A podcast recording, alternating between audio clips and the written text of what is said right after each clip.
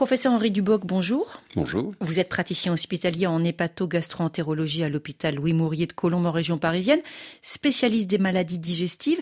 Est-ce que l'annonce du diagnostic, c'est quelque chose qui s'apprend lors des études de médecine?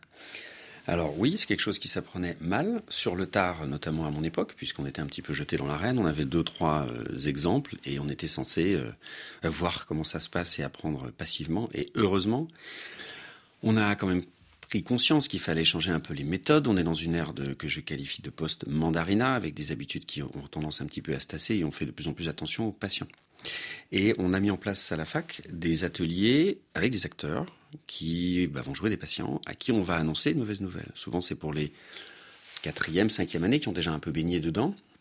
Et on va les mettre en situation. Annonce de séropositivité, annonce de cancer, annonce de maladie chronique ou grave.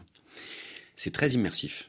Euh, et c'est un bénéfice immense puisque ça évite de faire ça la première fois sur un patient. Est-ce qu'il y a en la matière, euh, donc d'annonce de diagnostic, des choses à éviter absolument? Éviter euh, absolument, oui. Déjà croire que ça va bien se passer. Quelqu'un qui va vous dire ah ça s'est bien passé ou je sais bien faire, c'est pas possible. On essaye de faire le moins mal possible.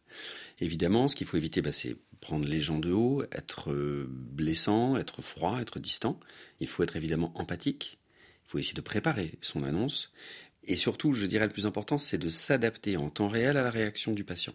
Essayer de l'anticiper un petit peu et, voir. Mais il ne faut pas surtout jamais brusquer et s'assurer que le patient a bien compris quand on a fini.